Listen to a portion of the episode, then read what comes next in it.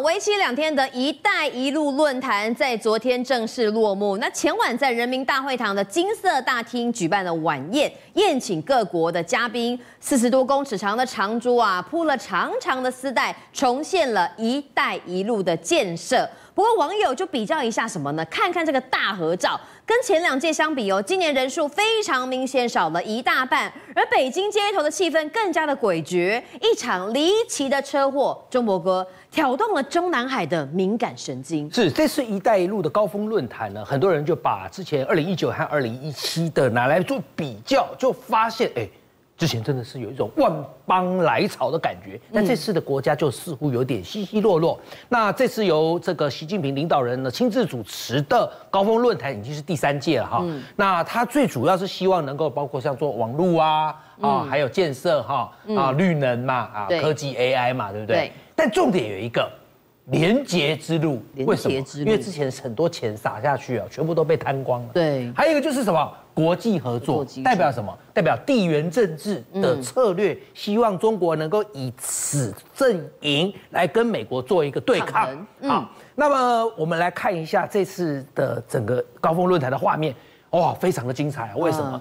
你有没有发现世界各国的，比方说像是总统啦、总理啦，或者是领导人啊等等，都跟习近平一一握手，因为习近平亲自主持，场地在哪？在。中国人民大会堂，这场地不简单呐、啊，为什么呢？因为啊，你去看哦，它的门口有个金大门，对，这个金大门一打开的瞬间，有没有？我刚才讲万邦来朝嘛，对，只是说没比较没伤害，有比较才知差别嘛。这这是跟之前我说的那两届比起来，人数少很多哦。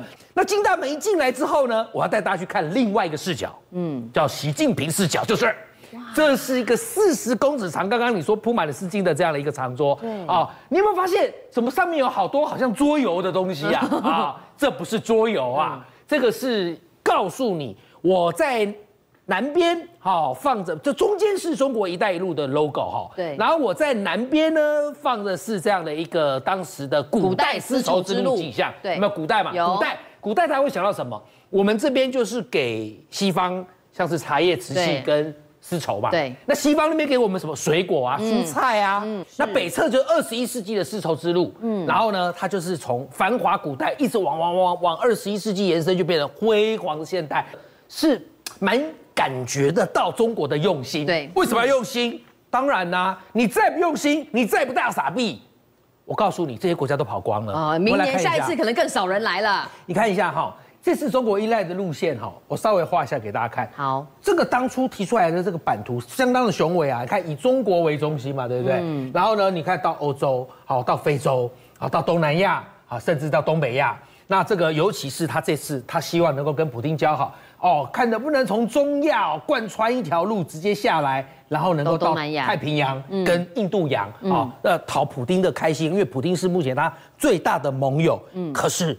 到底出了什么问题？嗯，来，我就想，照片会说话。对，哦，有图有真相。二零一七这么多人，满满满。哦，你要说他万邦来朝，我们大家一点都无没有意义。对，这无置可否啊。可是到了二零一九年，有没有觉得人数变少？有。到了二零二三年呢？大家知道原因吗？原因在哪？嗯，来，我告诉各位。你知道，其实二零一七年当时中国组这个“一带一路”的时候，其实它就是我刚才所说一种地缘政治的策略，它的目的是要以一种感觉比较松散的组织来跟美国做对抗。嗯，好，那那时候大家呢，其实觉得说我如果加入你，还不至于太选边站，不会让美国立即的提出抗议。嗯，可是你要知道。到后来，中国的这样的一个“一带一路”的政策已经越来越明显，尤其是中美关系的恶化，嗯，哦，中美贸易战，然后再到俄乌战争，对，俄乌战争中国挺谁？俄罗斯，俄罗斯啊，那这时候你不是惹毛了美国吗？对，所以关系的恶化加上这个战争的关系，大家开始很多国家就觉得，呃，我再加入你就有点敏感了哦，对，所以你发现发现这次二零二三跑掉最多的是哪里？欧洲的国家，对，哦，然后包括东南亚也也也也只有一个印尼，嗯、其他很多国家都不见了，新加坡也没看到啊。你就发现跟美国之前哦有盟友关系的，这次都没有来。嗯，好，你知道讲讲到二零一七那这一次的时候，哎，那时候还有日本呢，还有韩国哎，还有韩国哎，这是不要说他们没有啦，东南亚很多国家都不见了哈。而且这二零二三年看起来很多家的夫人一起加入，不然可能人还更少。哇塞，如果真的是把夫人都要拿来都都都垫都都垫人数的话，你就知道稀稀落落的，让人家觉得呃呃稀离呀。对，觉得好像有一点这个跟呃此消彼长的感觉。好，那我们来看哈，习近平他的一带一路的峰会哈。呃，最主要其实有的人讲说是要做内宣，为什么？嗯、我们晓得现在中国大陆的房地产暴雷，对，再再加上动荡不安，所以他可能急需要一个这样的一个呃万邦来朝的峰会的画面与这个呃他们的规模来安定人心啊、哦。对，那可是数字会说话，嗯。数字会说，除了图片会说话，数字也会说话。大家来看一下，你看哦，两千到二零二零年前，那时候中国大陆有钱嘛，嗯，所以你给我就以非洲为例哈，这是非洲，对，嗯、非洲他给他的就是什么？非洲要的就是钱，你要给他贷款。嗯、你看哦，连年增长，从呃“一带一路”开始的蓝图出现，对一直到二零一七，有没有？二零一七，你看看，哇，哇好，我们来看哦，多少钱？两百八十四亿美金一年哦，一年我就给你。欧洲国家，尤其像是什么肯亚，对，非洲国家、哦、这些，因为它是，是呃我们讲的一带一路非洲东非最重要的一个港口嘛啊，两百八十四亿美金，你知道去年多少吗？去年只有九亿。美金，这是几分之？两百八十四，对啊，对啊，差了多少？差多了，差了快将近三十倍嘛，嗯、对不对？好，所以你就会发现钱为什么？因为钱总会有用完的一天，而且中国大陆现在自己经济也下行啊。好，我再举一个例子，我刚为什么特别提肯亚？嗯，因为肯亚它地理位置重要嘛。对，还有一个就是它国内的建设，中国来主导。结果弄到啊，基础建设，我们讲了这个叫烂尾工程嘛，都是烂尾啊。二零一七年大张旗鼓开通，就两年后建设竟然中断。哎，这是一个火车站呢，盖一盖不盖了，人家就穷。啊，你来给人家钱贷款给人家盖，哎、啊，盖到一半不盖，那人家现在哪有钱继续盖下去？嗯、所以人家才讲，这会不会到最后全部都变成了烂摊子？好，中国刚才讲这次的一带一路峰会哦，尽管现在中国内外交迫还是要办。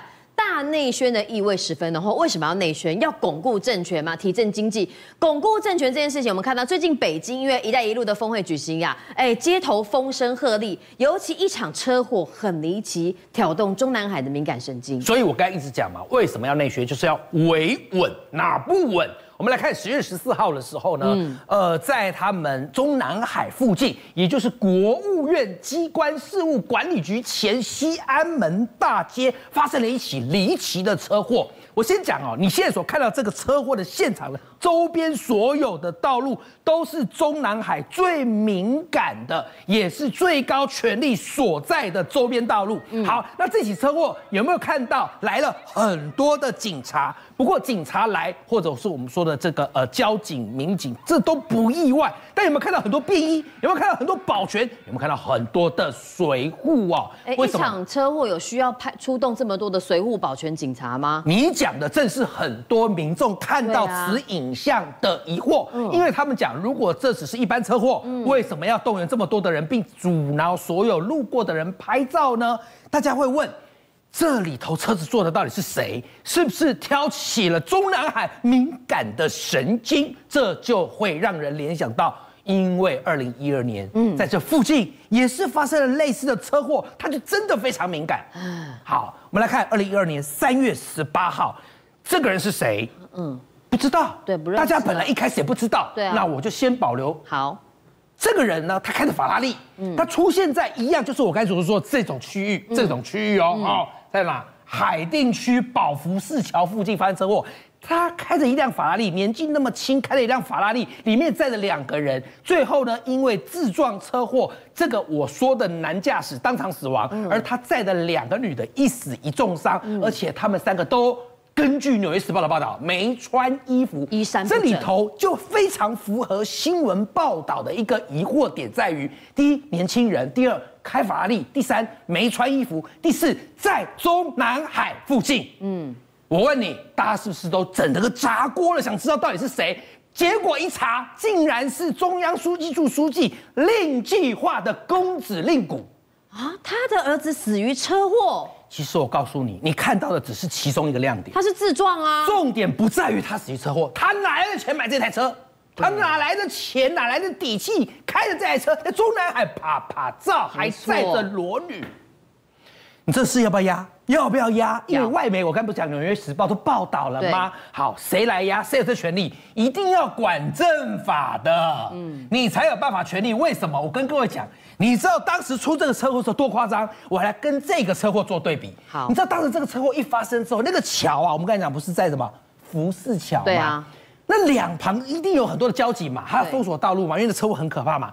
问题是来到现场的有好多根本不是交警民警，嗯，你知道是什么吗？是中央警卫局的警卫，嗯，还有政法委的随护。你们这些人来干嘛？嗯，不是来干嘛？原来是因为里面的人，中央警卫局的人就是令计划调过去的。对，好，那那政法委的呢，就是。周永康立刻去派人帮忙的，他要拉拢令计划。我们都晓得周永康和薄熙来是在习近平政权接手之后，他们想要叛变嘛，叛变集团。那我们当时为什么要拉拢令计划？因为令计划那时候还在摇摆，他是胡锦涛的人，但是呢，他似乎也想往江派所靠拢，所以周永康就跟令计划讲：“哎，你儿子出出车祸。”那我们为了要帮你压新闻，也花不少钱呐、啊。我动用我这个石油中这个中石化石油的这些钱呐、啊，来把那两个女孩子的家属给封口，并且帮你压新闻，还帮你出人出钱又出力，你打算怎么回报啊？嗯，我告诉你啊，老令，我周永康跟薄熙来现在一直被中央瞄，对不对？对，我呢保你令计划进常委，嗯，那你还我几件事？第一，我们保保薄熙来进常委管政法委。第二呢，请中央不要再找我周永康跟薄熙来，还有那个那个古开来的麻烦。丁计划当时妥协了，答应了。当然，因为他儿子这样车祸，所以你会发现，当腥风血雨前、暴风雨前的宁静，那场车祸成为了叛变之前的他们走进的一个桥梁，但也成为压垮骆驼的最后一根稻草。你说，同样现在十月十号在北京中南海发生车祸，而同。时期高峰论坛的画面不断的在媒体上出现，有人就说，这目的就是要做好内宣，维持内部的稳定啊。政界、商界、演艺界跨界揭秘，重案、悬案、攻击案、拍案惊奇，新闻内幕、独特观点，厘清事实，破解谜团。我是陈明君，我是李佳明，敬请锁定五七新闻网，真相不漏网。